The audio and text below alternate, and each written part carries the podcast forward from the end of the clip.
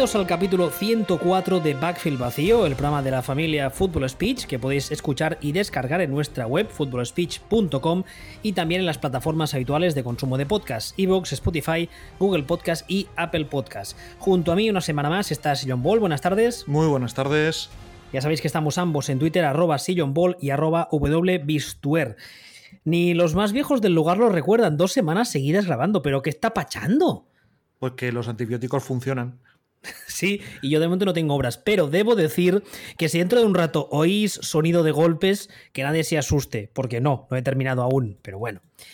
En fin, a ver, eh, hoy evidentemente vamos a hablar de las finales de conferencia que tuvieron lugar el fin de semana pasado. Eh, tuvimos dos partidos, los dos la noche del domingo, uno a un horario un poco más decente, que fue el Tampa Bay Buccaneers Green Bay Packers, y el segundo ya entrada la madrugada del el lunes, el Buffalo Bills Kansas City Chiefs, que enfrentaron en primer lugar, como decía ahora, a los dos equipos contendientes a la conferencia nacional, los Tampa Bay Buccaneers, que derrotaron a los Green Bay Packers por 30 a 26.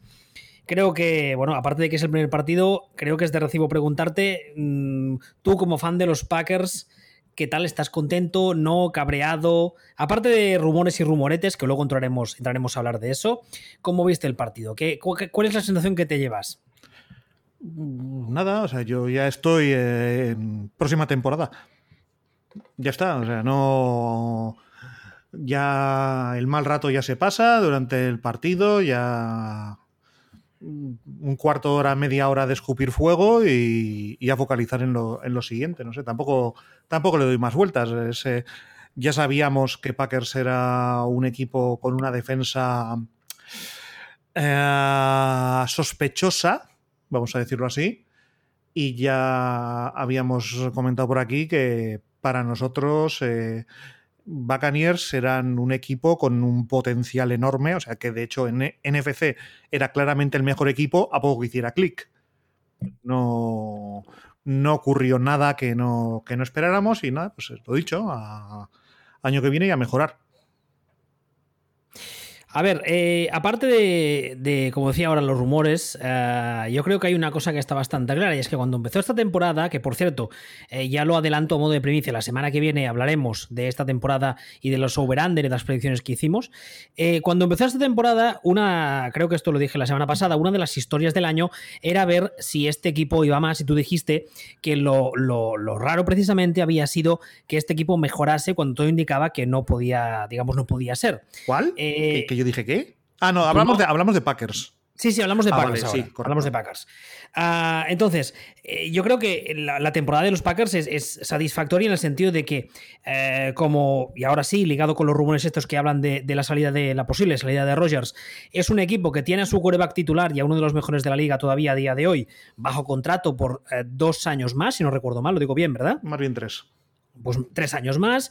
Eh, en principio es un equipo que, un equipo que eh, tiene una off-season y un draft por delante que puede o debería, y espero, usar para mejorar en las posiciones que más falta le hacen.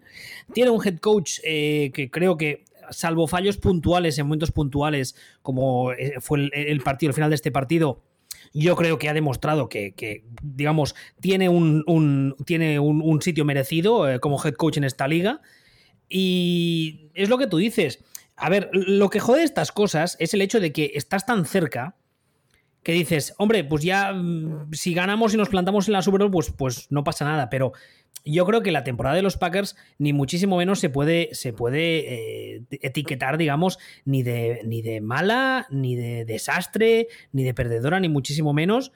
Y yo creo que, es lo que tú dices. Si se dejan de lado tonterías y cosas que están diciendo, que yo, creo que algunas no tienen ninguna base, yo creo que el futuro a corto o medio plazo para este, estos Packers pinta bien, ¿no?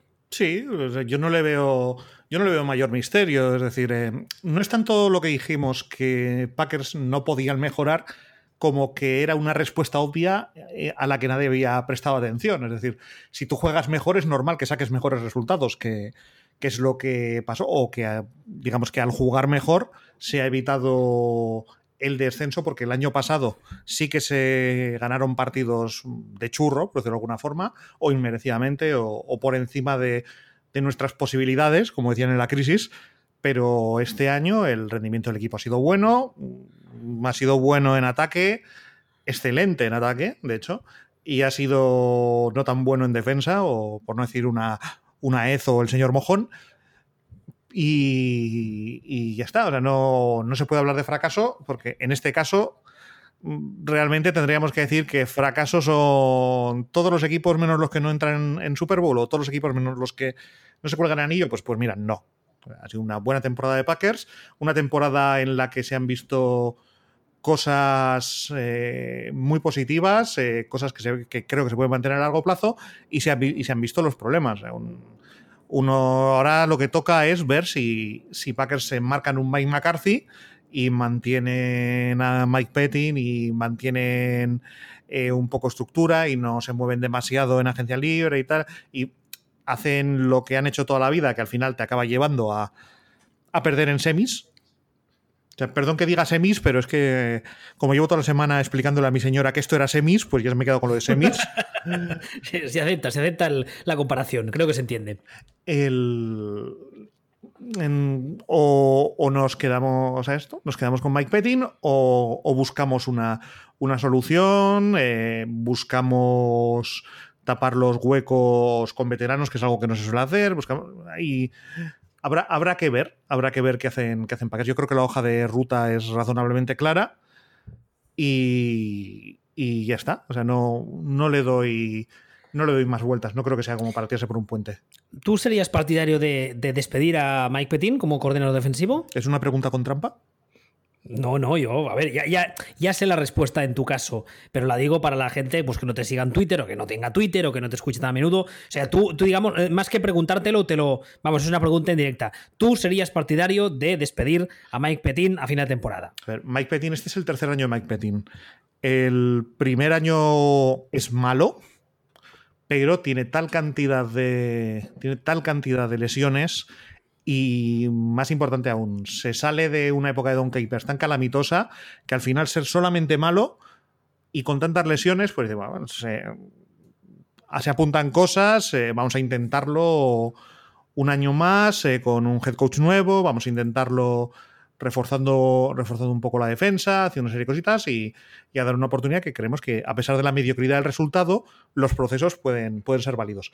El año pasado ya gastándose todo el pozo de monedas del tío Gilito en la defensa, la defensa siguió siendo una mierda. Y ahí yo ya dije, pues mira, oye, es que sí. ¿Qué, críptico eres a veces con tus análisis? ¿Qué habrá querido decir con defensa de mierda? Defensa. Sí, mira, a ver, una, una mierda es esta cosa que es esta cosa mía. ¿Cómo te diría yo? Cuando, cuando yo todos los días voy a limpiar. Tampoco, tampoco, tampoco hace falta, tampoco hace falta, tampoco. O sea, creo que la gente lo pilla. o sea, una muy mala defensa. Defensa de mierda, eso yo creo. Es más, más contundente, más, más gráfico, más. evoca unas imágenes y aromas mucho más claras. Sí, sí. Además es como, como mucho más musical a la hora de decirlo, ¿eh? Exactamente. Y entonces ya el año pasado tenía que haber sido fuera. Por lo que sea, se decidió que, mira, no, vamos a, vamos a volver a intentarlo. Este año se ha mantenido la misma defensa de mierda. No, pues en realidad es la, es la no, sé qué y tal. Tío, estás jugando en una división con Lions, con Bears y con unos Vikings que este año en ataque han sido regulinchis. Eh, normal que tus números apesten menos de lo que deberían apestar pero también es algo que aquí nos hemos tratado de decir. El primer día que te cruces con un equipo en condiciones, te va a patear la cabeza. Pues, porque con esa defensa no vas a ninguna parte. Y bueno, pues se vio, pasó lo que pasó y, lo dicho, pues mm, Petin a la calle, que pasa el siguiente, que no sé quién será, y todos tranquilos. ¿Que Petin no se va a la calle? Pues estaremos viviendo Mike McCarthy 2.0. Es curioso porque tengo la sensación que con esto del tema del COVID, que posiblemente dificulta las entrevistas y los viajes para arriba y para abajo, eh, esta, lo poco que llevamos de off-season, entendida como, como época de fichajes, que tampoco estamos de lleno en ella porque hay equipos que todavía están activos. Pero lo poco que llevamos, tengo la sensación de que hay muchos equipos que este año prefieren optar mucho por lo que son eh, eh, ascensos internos. Mucho entrenador de posición que pasa a coordinador. También es, cierto que en, algunos casos de un equipo a otro, pero también lo estamos viendo muchos, muchos equipos Y no sé si quizá la idea sería despedir a Mike Petin, una, una buena idea sería, y ascender a alguien dentro del staff o no sé, la verdad es que no lo sé eso. después del concepto defensa de mierda vamos a, vamos a empezar a trabajar con el concepto idea de mierda. Viene a ser lo mismo a la hora de evocar aromas y texturas, pero en este caso referido a ideas. Entonces, em, bajo mi punto de vista, si tú tienes una defensa de mierda, despedir al coordinador y ascender al tío que le llevaba los cafés al coordinador es una idea regularcilla. Que puede, a ver, puede salir bien, ¿eh? A ver, sí, claro, pero esto es como. Porque muchas veces hay muchos entrenadores de posición que tienen las ideas muy claras y que, como el tío que tienen por encima no deja de ser su, superior, hacen, hacen, hacen, tope. Y, y, muchas veces en muchos equipos ha pasado que ascienden precisamente a un entrenador de posición a coordinador porque dentro de la franquicia que le ven trabajar cada día, se dan cuenta de que el entrenador de posición tiene mejores ideas o una concepción más moderna de, la defensa o del ataque. O... Tiempo. Por cada ejemplo que seas capaz de darme de eso, yo te doy 17 de todo lo contrario. Ah, no, no, es, evidentemente. Yo por eso he empezado diciendo que puede pasar. Pero sí que es verdad que la, la experiencia nos indica que si tú despides al señor, que es el máximo encargado, de, en este caso en la parcela defensiva, todos los que tenían por debajo estaban ahí porque compartían, eh, muchas veces compartían la misma filosofía que su jefe y muchas veces también eh, su jefe los ha puesto ahí o los mantiene ahí porque sabe que no son un peligro. Básicamente. Entonces sí, sí que es verdad que en este, en este caso quizás sería buena idea eh, hacer borrón y cuenta nueva en el apartado defensivo. Y luego, ah, ya, ya, he dicho antes que quería entrar luego quizá a tocar el tema de rumores, pero Creo que este va ligado, bueno, no creo, no, creo no, va ligado directamente con el partido de este fin de semana y es todos los rumores que han salido en las últimas horas, algunos con más fuerza que otros, diciendo que Rogers podría estar muy cabreado con la franquicia, que podría hacer un poco de boicot para que para irse, etcétera. ¿Tú les das alguna credibilidad? Cero. Cero, o sea, a todos no te crees ninguno. Cero. Mira que tú eres muy poco creído con estas cosas, ¿eh? y, y alguna vez eh, tengo, tengo algún, alguna más mancha en el historial cuando digo yo esto es una tontería, de que no sea una tontería. Es que, ya, te digo yo siempre que GMs tumbados de la vida en esta liga hay muchos. No tantos, es que. Es que Joder, a ver, no, más que zumbados incompetentes. No tantos, no tan incompetentes. O sea, al final hay que, hay que, hay que llegar a un caso, a, a una pregunta: es ¿qué ganan? En este caso vamos a hablar de Packers, ¿qué ganarían Packers traspasando a, traspasando a Aaron Rodgers. No, sí, sí, ahí, ahí estoy contigo, evidentemente. aparte de parte, hay, otro tema, y es que tú imagínate que, que, le traspasan y que consiguen, lo, vamos, lo que sea, y dicen, vale, pues ahora, evidentemente, eh, Jordan Love es nuestro número uno y tal. Y ya no la primera temporada, las cuatro primeras semanas de temporada, Jordan Love eh, hace una temporada media mala. Y, o sea, te, te imaginas como en las películas de Frankenstein, los pueblerinos con, antorchas a la puerta del campo de los Packers a, quemarlos a todos. Sí, pero tampoco. es que como no va a pasar. Es que no, sí, sí, lo sé, lo sé, pero, pero. Eh, entonces, tú a, esto, a estos rumores de que dice, por ejemplo, que Rogers está descontento y tal, tampoco les das ninguna credibilidad. ¿Descontento con qué? Si ha, se ha filtrado las, últimas horas. No, no, eh, lo, que decía, que se ha filtrado las últimas horas, que dice, parece ser que bueno, que no está muy contento y que podría forzar su salida y tal. Tú, eh. tú has hecho ninguna credibilidad, ¿eh? entonces. O sea, cero. O sea, ¿tú eso dónde lo has leído? Eso para empezar. Hombre, unas cuantas, unas cuantas cuentas de Twitter, alguna que otra página web. no, claro, pero es que, es que hay que buscar la fuente. O sea, eso de dónde ha salido. ¿Quién lo ha dicho? ¿Lo ha dicho alguien? Porque al final es. No, eh, hay un. Hay un tío, un pajero metido en un cuartucho en una casa en Alabama, en el sótano de su madre, escribiendo una tontería en una cuenta de Twitter, luego eso lo retuitea otro tío, lo retuitea otro tío, eh, luego eh, aparece en ESPN diciendo múltiples rumores encuentro, y de repente, nada, nada. O sea, salió Rogers y dijo exactamente al 100% lo mismo que dijo el año pasado. Lo mismo. Lo, mismo, mismo, mismo, mismo, mismo. Y desde luego lo que no ha dicho ha sido estoy descontento. Antes al contrario, ha dicho, ha sido un año de la hostia, eh, no sé qué va a pasar con mi vida, pero ha sido un año de la hostia y doy gracias a Dios por este año porque ha sido acojonante. O sea, em, ¿dónde? ¿El qué? Pero bueno, obviando todo esto, obviando todo esto, ¿qué incentivo tendrían Packers para traspasar a Rogers? Comerse 30 millones de dinero muerto. O sea, cero. Cero incentivo. O sea, dice, no, vamos a. Voy a hacer un downgrade voluntario en mi posición de quarterback. Con el que además no voy a ganar espacio salarial, porque como me voy a comer todo este dinero muerto, en realidad no gano nada en espacio salarial. Pero. Pero es que yo esto, y siento decírtelo, pero la única franquicia que veo con capacidad para hacer semejante imbecilidad son, los, son Texans. Porque, porque, porque esto, e incluso cuando Texans han hecho idioteces, uno es capaz de rastrear el hilo de pensamiento que les lleva a meter la pata. dices, vale, han tomado una mala decisión en esto, en esto, en esto. O sea, han tomado cinco malas decisiones, pero el hilo de pensamiento, digo, bueno, si tú eres idiota, puedes seguir este hilo de pensamiento hasta, hasta meter la pata. Pero en el caso, por ejemplo, ahora de Packers, dices, pero ¿qué, qué, qué es que no, no, hay, hay, cero posibilidades, o sea, no, no, tendrían ningún incentivo. Que vinieran los Niners y te dijeran, toma cuatro primeras rondas. Entonces dices, vale, son cuatro primeras rondas. Ahora, la pregunta es, eh, ¿te van a pagar Niners cuatro primeras rondas por, por Rogers? No creo. Y más eh, estando pues disponible, por ejemplo, uh, disponible, disponible entre comillas, uh, Deshaun Watson, y con la historia que tienen los Texans se les puede timar fácil, por desgracia, o estando disponible, entre comillas, Matthew Stafford. si, eres, los Niners, tienes otras opciones que quizá te permiten mejorar tu posición de quarterback a día de hoy y seguramente no te costarán, no te saldrán tan caras como la posibilidad de ir a Green Bay y decir, a ver, ¿qué me piden ustedes por Aaron Rodgers? Claro, es que tú, te, vas a plantar en Wisconsin, vas a, vas a, decir, ¿a cuánto está el kilo de Aaron Rodgers? Y lo que te va a pedir Packers para que a Packers le pueda compensar prescindir de Aaron Rodgers es eh, básicamente quedarte en propiedad con los títulos de los Niners de los 80-90. O sea, no. Entonces, no, no hay. No hay ninguna trayectoria, ningún hilo de pensamiento, ningún tal, que dices, no, es que, es que Rogers va a boicotear a la franquicia y va a hacer. Ese no es Rogers. no, ha sido en la puta vida.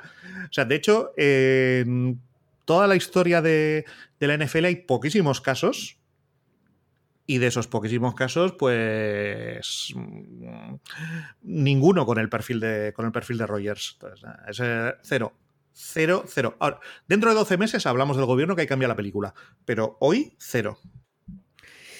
Y luego, eh, en este partido, como decía antes, se lo llevaron los Tampa Bay Buccaneers, unos Buccaneers que, como aquí el amigo se hartó de decir desde hace un montón de semanas, yo creo que empezaste a decirlo como la semana 4 o 5, puede ser la semana 4 o 5 lo que andaba diciendo creo que era que no entren en pánico, que todo va correcto. Eh, pues lo que decía ahora, que decía aquí John Ball que los Buccaneers eran un equipo que tenían que hacer clic y en el momento en que lo hicieran y las cosas se pusieran en su sitio, pues que era un equipo que aspiraba a muchísimo, como, bueno, pues así ha sido, porque ahora mismo, a falta de dos semanas para la Super Bowl, serán los representantes de la NFC. Ah, hay varios detalles aquí que se han ido sabiendo en las últimas horas. En primer lugar, era bastante obvio que el equipo iba a necesitar unas semanas de rodaje, teniendo en cuenta que este año no ha habido pretemporada ni training camps. Evidentemente. Eh, con un quarterback nuevo y además un quarterback como Brady, que sí, que es muy bueno en lo suyo, tiene un fútbol IQ muy alto pero el sistema de Arians es muy diferente al que llevaba jugando y Brady llevaba 20 años jugando de una forma y de repente le estabas pidiendo que jugase de otra. Eso para empezar. Luego estos días se ha sabido que cuando empezó la temporada los dos padres de Brady, el padre y la madre, estuvieron eh, enfermos de COVID, al parecer el padre bastante grave, lo cual eso eh, creo que todos podemos entender que a nivel personal hace que tu cabeza no esté tan centrada en lo que debería. Yo creo que es, bastante obvio. Y luego está el tema de que esta semana, como yo ya tuiteé después del partido, a ratos Brady juega un partido de mierda. Porque es así. La segunda parte hizo una. Juega un partido de mierda. Hay momentos puntuales, incluso en la primera parte, la primera intercepción que la lanza, si no recuerdo mal, en el segundo cuarto, cuando las cosas están yendo más o menos bien, es una intercepción horrible, porque lanza a una doble cobertura sin leer nada. Es de esas jugadas en plan Madden, que cuando antes de hacer el snap tú ya sabes que la vas a tirar ahí por tus huevos morenos, y Brady hace lo mismo. Entonces, a ratos juega un partido de mierda. Lo que pasa que la gracia de estos Buccaneers es, además del talento que tienen Ah, en ataque, que es obvio que Brady hacía muchos años que no tenía un supporting cast con tanto talento como el que tiene ahora, es que en defensa no son ni mucho menos un mal equipo. Y entonces, entre unos y otros, cuando uno falla, el otro puede, eh, digamos, ayudar más. Y yo creo que esta es un poco la explicación de por qué estos Buccaneers están aquí y que luego hablaremos un poco de la previa de la Super Bowl, pero no sé a ti qué te pareció el partido de Brady. A mí es que, insisto, hubo ratos que dije, madre mía, qué malo está. Muy normalito. Muy normalito. De hecho, se ajustó mucho al guion de lo que eh, también veníamos avisando, y es que el peligro máximo que, tenían estos Buccaneers, lo que más les podía impedir implantarse en la Super Bowl, era que Brady pusiera un huevo por su trayectoria en los últimos años, por la edad que tiene, por muchas cosas. Y lo, positivo para ellos es que Brady ya ha puesto el huevo, porque lo puso ayer, o lo puso hace dos días, el domingo, y han sobrevivido. Porque Brady fue un Brady All School durante básicamente medio partido, minuto arriba, minuto abajo, y luego puso el huevo, pero a, Packers con esa defensa, y gracias también a la defensa de Buccaneers, no les dio para, para superar ese o para aprovecharse de ese, de ese huevo de Brady. Bueno, pues ya está. Mm, Brady ya ha puesto su huevo. Me cuesta creer que ponga otro en, que ponga otro en la Super Bowl. Pero bueno, ya está, ya han pasado, ya han pasado por allí. Y el partido de, y el partido de Brady, tú has mencionado una intercepción. Hay otra que lanza que no se la cogen, que no se la coge porque resulta que el. Sí, que, se queda. sí, perdona. Que, está el cornerback de, Packers, está como. Tiene manos de Playmobil, de estas que o, le cae el balón justo en la mano y se le encaja o no la coge. Pues es que más que eso, yo creo que el problema es que no se la cree. Porque es un pase que parece que se la esté tirando al DB como si fuera un entreno, en plan, toma, cógela, practica manos, porque es un pase horrible. Se queda corto y además la lanza donde no tiene que lanzar y el Divi se la encuentra un poco encima y se le cae en plan, pero, pero, pero, pero, ¿cómo es posible? Me ha lanzado esto este tío, no puede ser. Y aún más, si te acuerdas, esa es la jugada previa al, mm, al final de la, de la, primera parte en el que entre Kevin King y Mike Pettin la lían pardísima con la, con la defensa y, les y, bueno, lo dijo Tony Dangy el otro día, que cree, él cree que no ha visto una jugada defensiva tan catastrófica como, como esa del final de, la primera parte. O sea, solo con, si te das cuenta, solo con que eh, este señor coja esa intercepción de Brady que se la pone a huevo para cogerla, el partido ya es otro partido. O sea, desaparece el touchdown del final de, de Tampa Bay y es otro partido completamente, completamente diferente. Es, curioso, al final esto de que es un, es un juego de pulgadas, no, no es un juego de pulgadas. si tú pones ahí un, quarter, eh, perdón, un cornerback con muñones en lugar de manos, porque has fichado, drafteado, seleccionado o a tu coordinador defensivo le gustan los cornerbacks con muñones en lugar de manos, luego pasa lo que pasa cuando tiene que, tiene que intentar coger una, una bola con los muñones, igual que si pones un linebacker que lleva en una mano, lleva una, una férula que, le, le, sujeta, que, que, le elimina la mano de facto y le dices, y ahora vete a placar. Bueno, pues luego pasa lo que pasa, es que no placas.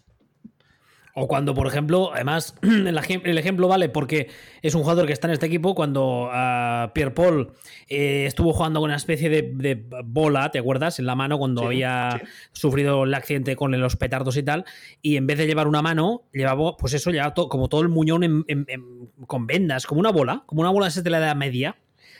Y claro, su rendimiento bajó un poco, pero porque es normal porque en las trincheras el juego de manos se usa muchísimo. Ir con la bola esa, pues no tiene que ser cómodo. Esto es un poco lo mismo. Sí, claro. Eh, pues, bueno, pues si tú has montado una plantilla en la que necesitas ese tío y ese tío está como está y no tienes alternativa, bueno, pues al final todo, todo, las, cosas generalmente pasan por algo.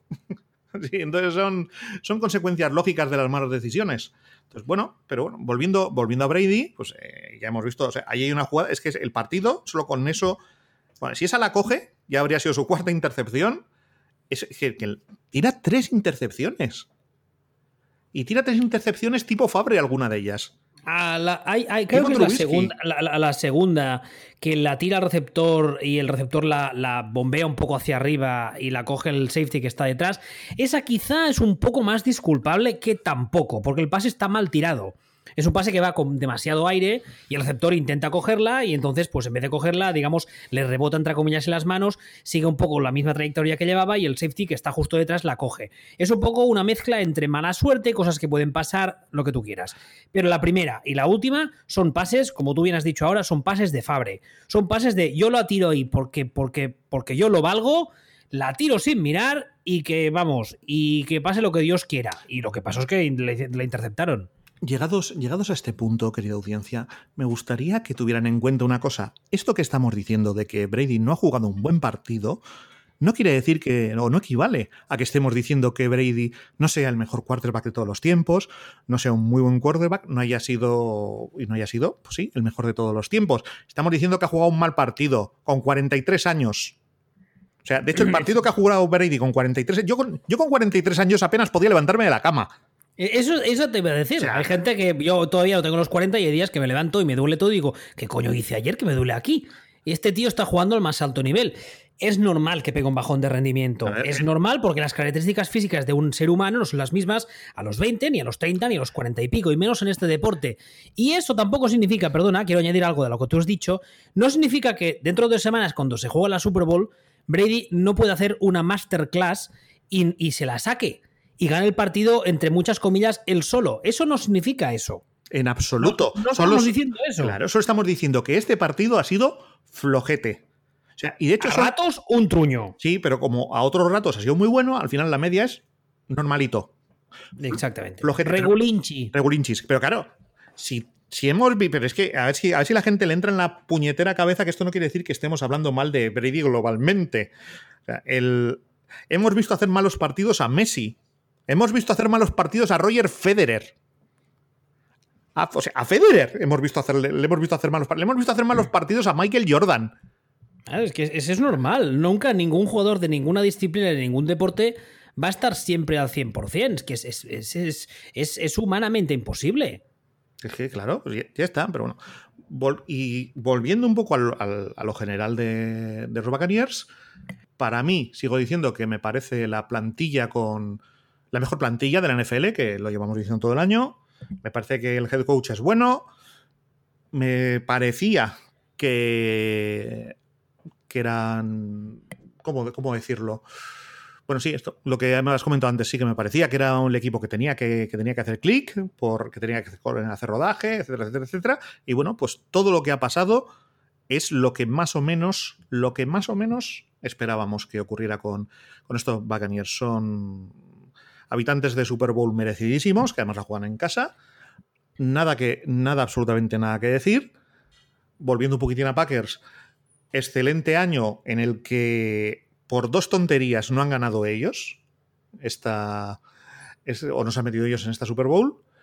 Mm, yo creo que no, no puedo decir todo el mundo debería estar contento, pero son dos equipos que han hecho años más que más que dignos y todavía Buccaneers tienen ahora una Super Bowl en la que para mí no son favoritos, pero creo que tienen opciones eh, extremadamente reales. ¿Te parece que pasemos a analizar la final de la AFC? Venga ya. Pues la final de la AFC, que fue también en la madrugada, como decía antes, del domingo a, el lunes, fue la que enfrentó a los Buffalo Bills contra los Kansas City Chiefs. Se llevaron el partido los actuales campeones, 38 a 24, en un partido eh, que la sensación que me llevo yo es que ah, Brady, como decíamos ahora, es el mejor de todos los tiempos, pero hay un señor que se llama Mahomes que va pisando fuerte, no sé si para, digamos, ah, ser su heredero en el título, pero lo que sí tengo claro es que si la salud eh, se le mantiene intacta y el equipo más o menos sabe montar rosters de cierto talento a su alrededor, este señor apunta maneras de ser uno de los mejores de la historia. La verdad es que hubo ratos durante el partido, eh, yo por ejemplo comenté una jugada de la que subí incluso capturas y tal, que es una jugada en la que amaga una especie de, vale, vale, ya me salgo por la banda y en el último momento gana un primero y se queda dentro del campo. Son esos pequeños detalles que te dice que físicamente está a, un nivel superior al resto, también es normal, es muy joven, pero es que además, en cuanto a fútbol IQ y encima lo sumas a un señor como Andy Reid, que yo creo que se entiende muy bien, tenemos, yo para mí, para mí creo que es el mejor eh, de la NFL a día de hoy, como hemos dicho muchas veces, a galaxias del siguiente, que no sé, posiblemente sería Rogers, quizá. Sí, sí, no, no. No, creo que sea galaxias cuando Rogers ha sido el MVP, pero, pero sí, creo que. Bueno, pues digamos que sería eh, a, media galaxia de distancia de Rogers, especialmente cuando este está en, modo Dios, y a 16 eh, del resto, tanto Rogers como él.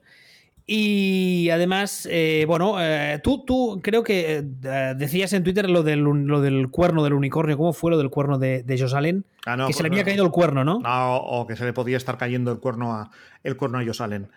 A mí no me parece que hiciera un mal partido. No, no lo hizo. No Para nada. No, no, no, no, Y además es que, por, ya sé que las comparaciones son un poco absurdas, más que odiosas, en este caso son absurdas, porque cogerle el Josh Allen de la temporada pasada con el de este no tiene nada que ver, pero es que si hacemos ese ejercicio que insisto que es un poco cutre, las diferencias son abismales. Hombre, es que si ellos salen. Si aquí llamamos a ellos salen unicornio y hablamos de él como el, el, verdadero. De hecho, yo creo que es el unicornio más creíble que hemos visto hasta ahora. Es por, ese, por esa evolución. O sea, creo que ya lo hemos dicho aquí. La evolución en la precisión, en la accuracy de ellos salen, no existe. O sea, cuando un tío no es preciso cuando sale de la universidad, nunca lo es. Nunca lo ha sido. O sea, es, es una de esas características que naces con ella y mueres con ella. Excepto yo salen. Bueno, pues eh, si Josalen se mantiene, o sea, Josalen ha sido el, el eh, bueno, y sin probablemente, o sea, este año ha sido el tercer quarterback de la NFL. O sea, está Rogers, Mahomes y Josalen.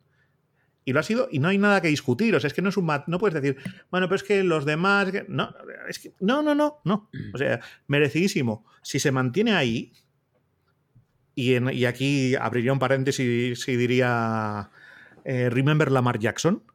Si se mantiene ahí, es el.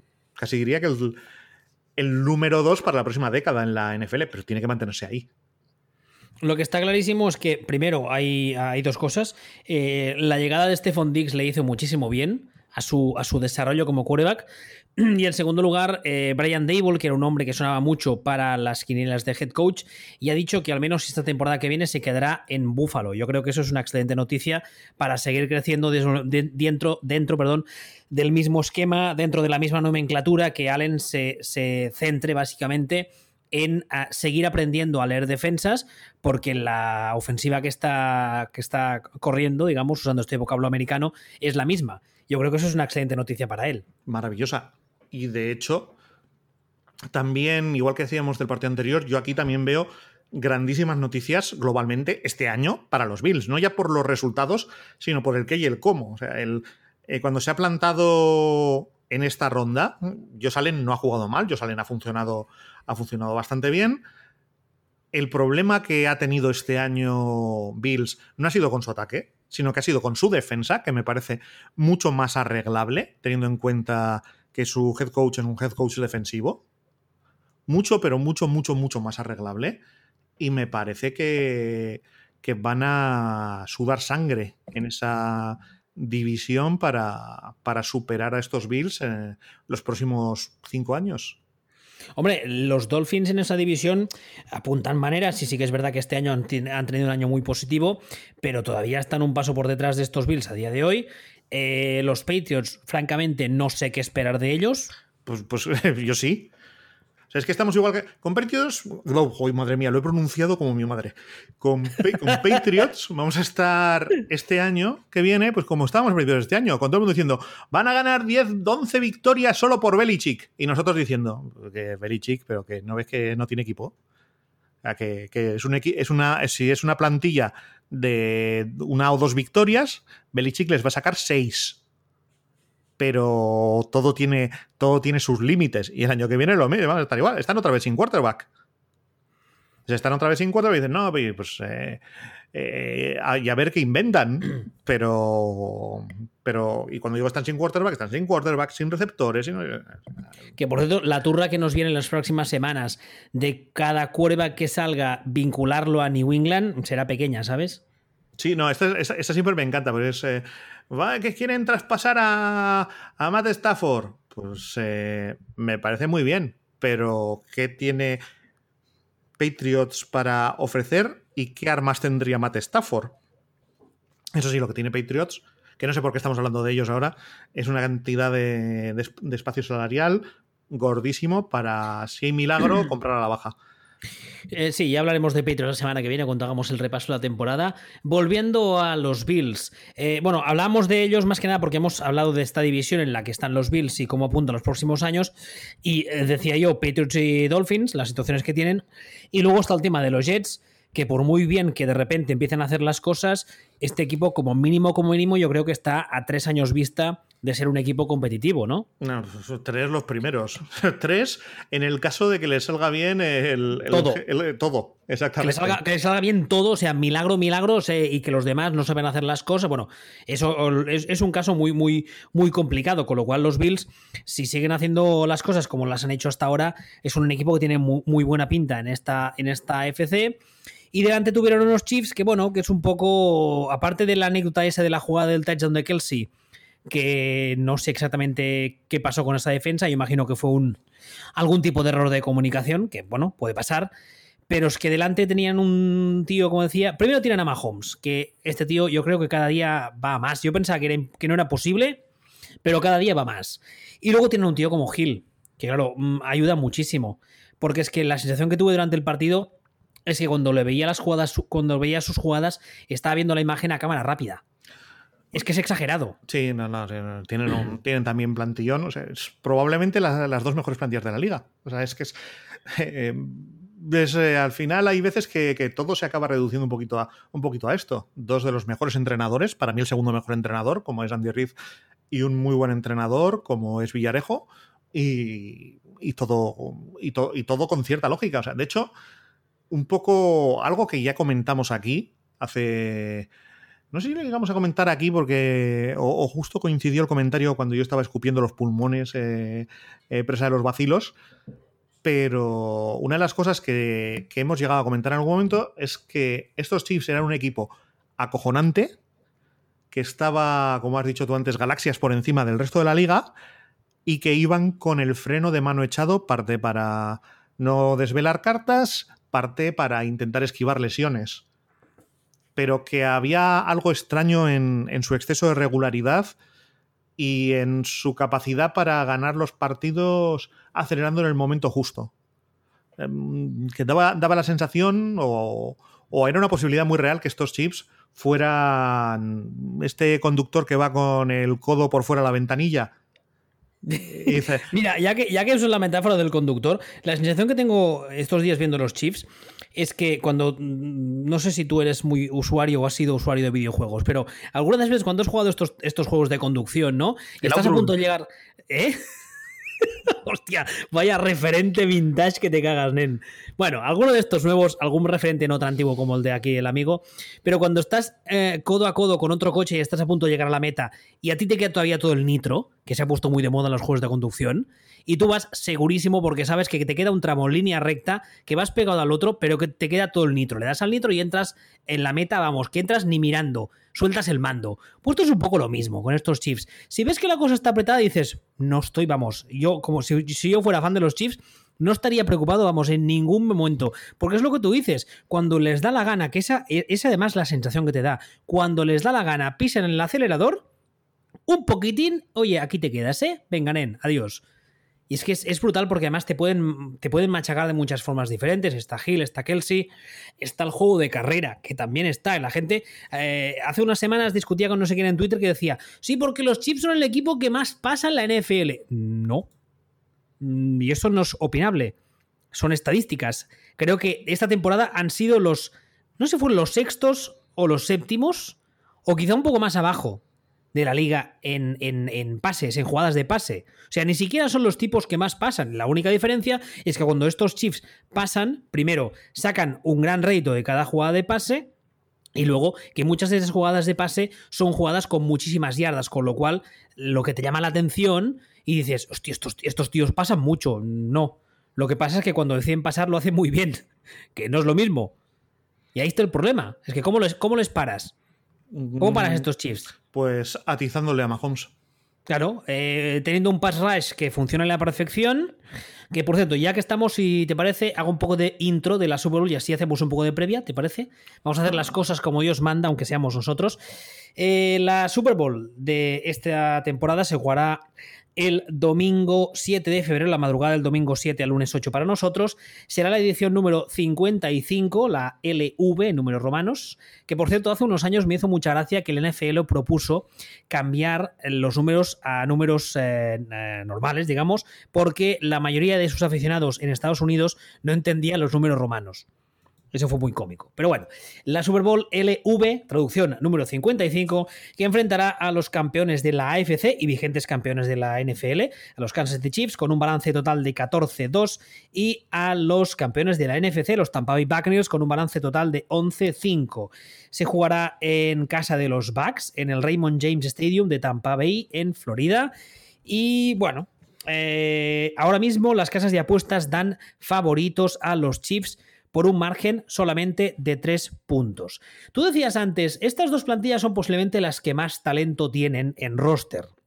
¿Te parece que haga un repaso de los receptores y, bueno, eh, primero del ataque y luego de la defensa de ambos equipos y, comparamos a ver qué, cuál te gusta más?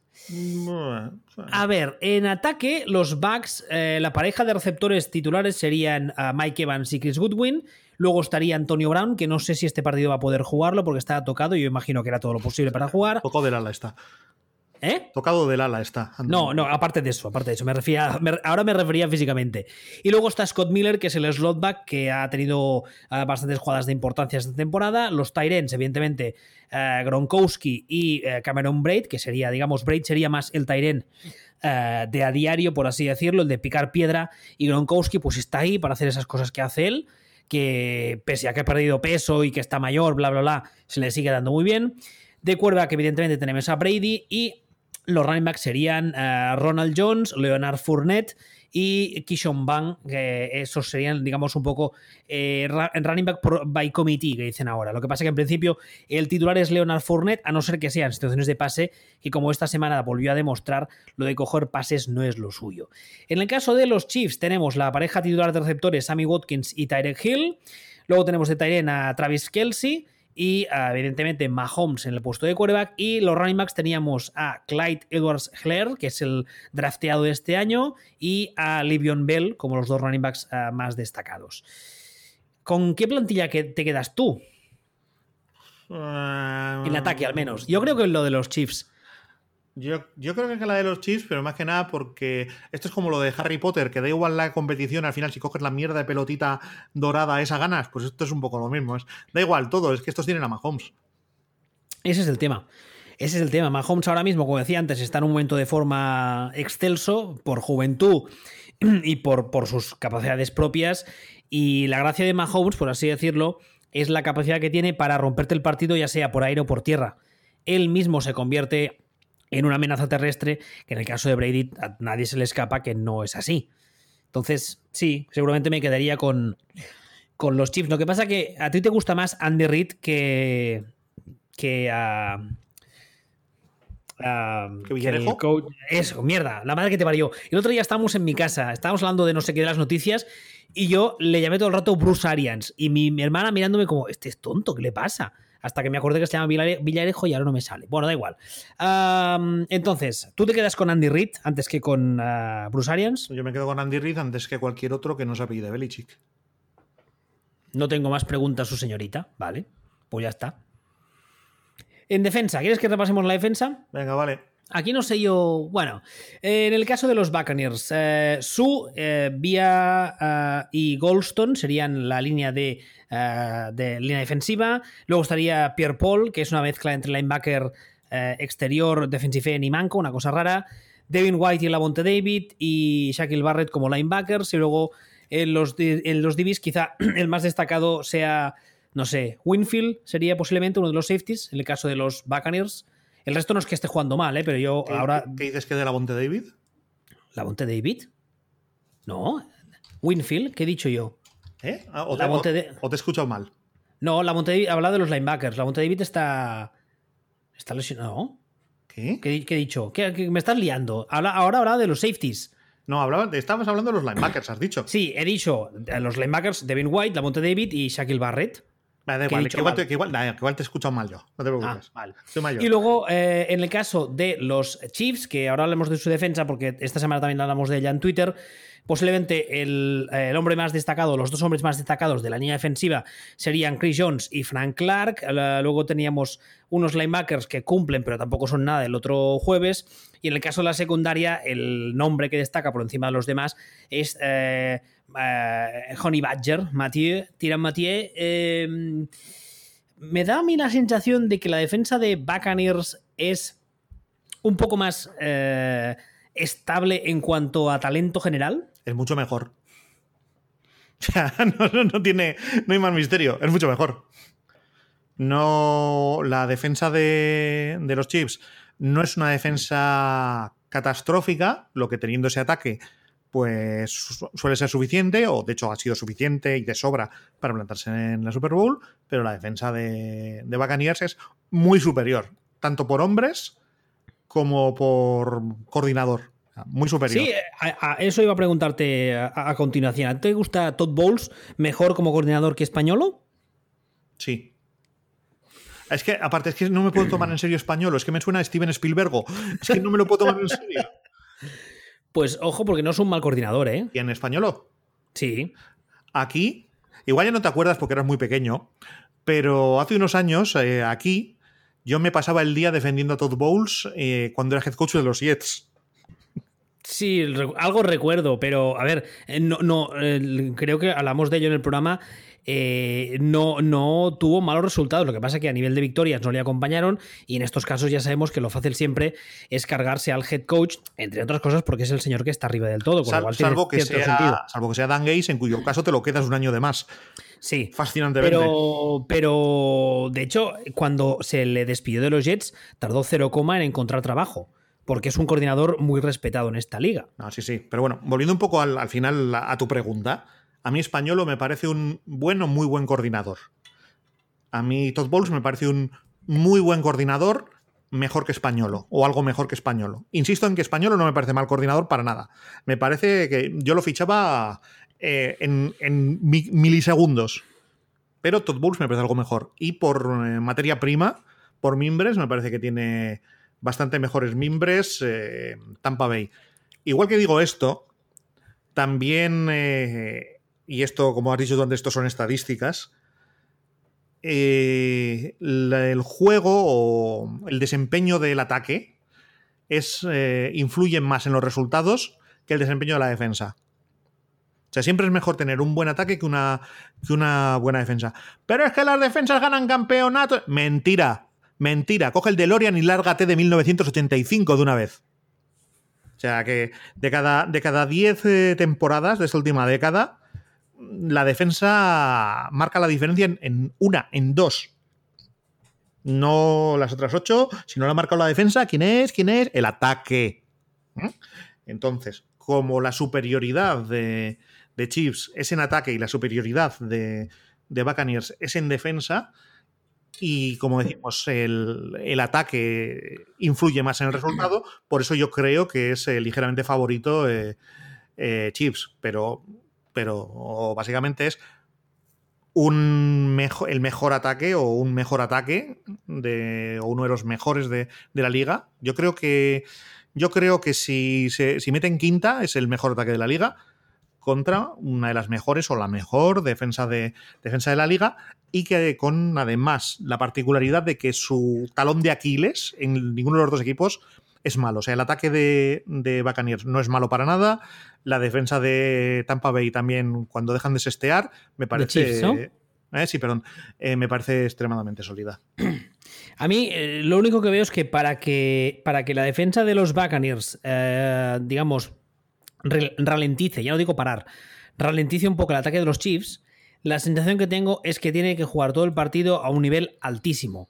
Y eso, eh, eso es posible, pero es muy complicado. Mientras que, que la defensa de los Chiefs para parar al ataque de los Buccaneers, lo único, entre comillas, que tiene que hacer es centrarse eh, en su pass rush y romperle el ritmo a Brady, que ya sabemos que históricamente es lo que peor le va. Y ese, ese solamente va entre unas comillas muy, muy, muy gordas, ¿eh? Porque claro, estoy diciendo como si fuera esto, esto muy fácil. Está, está, chupado, sí. Sí, no, no es el caso ni mucho menos. Uh, y además hay otro tema, y es que en el caso de eh, la defensa de los Buccaneers contra el ataque de los Chiefs, el ataque de los Chiefs irá al partido sin eh, su tackle titular del lado ciego de Mahomes.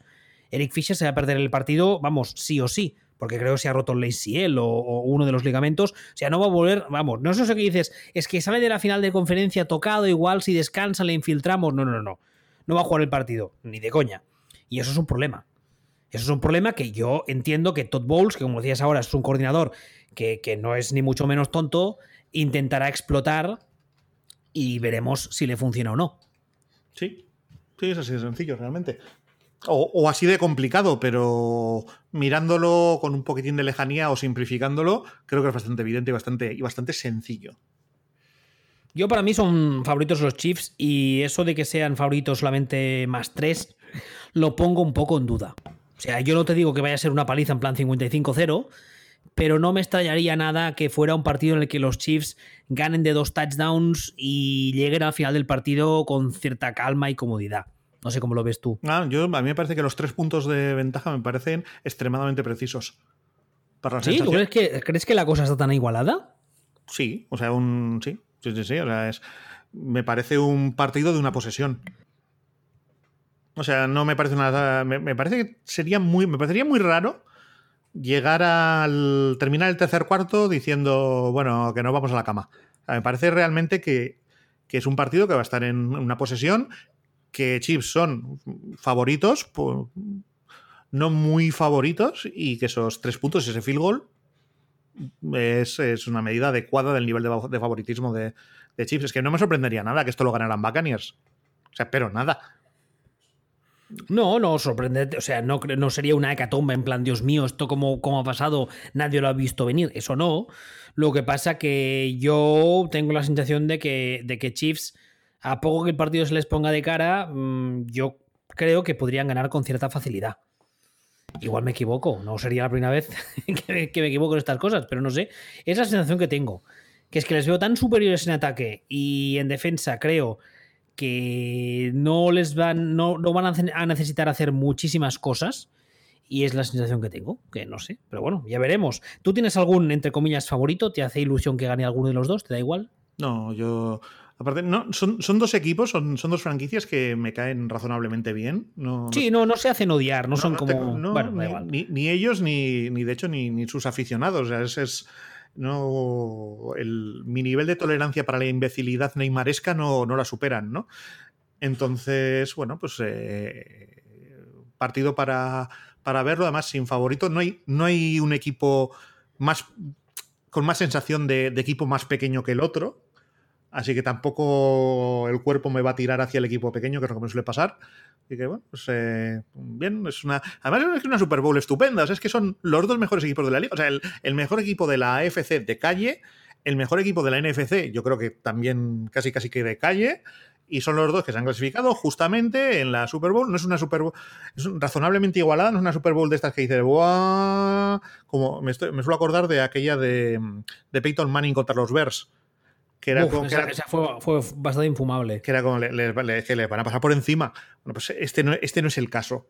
Esta, eh... No, a priori pinta como un partido bastante interesante, bastante divertido de ver.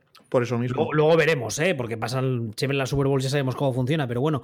Ah, y ya que tú hablabas ahora de las aficiones, en el caso de, la, de los Buccaneers, que es la cuenta de Bucks-ES, lo digo bien, ¿no? O sea, yo creo que sí eh, esta semana cumplen su 150 programa. Así que nada, lo he dicho, muchas felicidades. Qué mejor regalo que llegar a una Super Bowl, tú, que además no llegaban eh, desde 2002. Así que oye, qué mejor regalo. Uh, Ale, ¿quieres añadir algo más, Nada uh, más. de esta Super Bowl? Nada ¿Ya tienes, ¿Ya tienes compradas las cosas para cenar guarro? Bueno, todavía faltan días, pero. ¿Tienes pe pensado el menú, como hacen los americanos? Lo tengo pensadísimo, claro, lo que quiera mi señora. ¿Ya ¿Has pedido fiesta para el día siguiente? Yo sí, ya la tengo hace dos días. No, no, no, tengo, no tengo problemas con eso. Tengo. Mira, de las últimas, de las últimas 24 que he visto en directo, el, el único año que por A o por B no pude hacer fiesta al día siguiente fue cuando estaba trabajando en la guardería. y al día siguiente me tocó ir a trabajar y aguantar una clase de 22 niños para mí solo y ese día casi muero. Es la única vez. Lo que me preocupa es que si era una guardería, el que casi muriera fuera uno de los niños. No, no, estaba muy bien cuidado, no tenían queja, pero yo, o sea, yo me iba durmiendo por los rincones. Igual sí, igual murió alguno y no me di cuenta. Es que sí, se- se habría- es el tema. Se, se habrían quejado, ¿no? ¿Quién? Bueno, sí, los Pero padres. ¿Estas cosas prescriben? Bueno, da igual, vamos a dejarlo. Eh, la semana que viene, que es la semana fantástica de la Pro Bowl, que por cierto, eh, creo que ayer o hoy leía que igual la hacen por el Madden directamente, aprovechando el rollo de la pandemia, en plan, "Bueno, la mierda esta, vamos a sa- sacarlas de encima, cada uno en su casa y no pagan ni billetes de avión ni nada. Aprovechando la semana esta tonta un poco y que seguramente habrá mucha gente, posiblemente mejor que nosotros, que hará previas hasta la extenuación y os analizarán hasta qué le gusta comer a la mujer de Andy Reid, por así decirlo.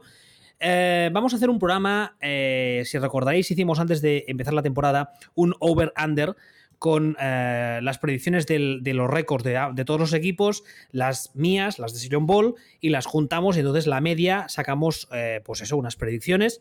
Y vamos a hacer, cogiendo esas predicciones que hicimos, sin hacer ninguna trampa, comparándolas con lo que ha acabado pasando al final. Que debo decir que montando el Excel para el programa, tan mal, tan mal la cosa no nos ha ido, ¿eh?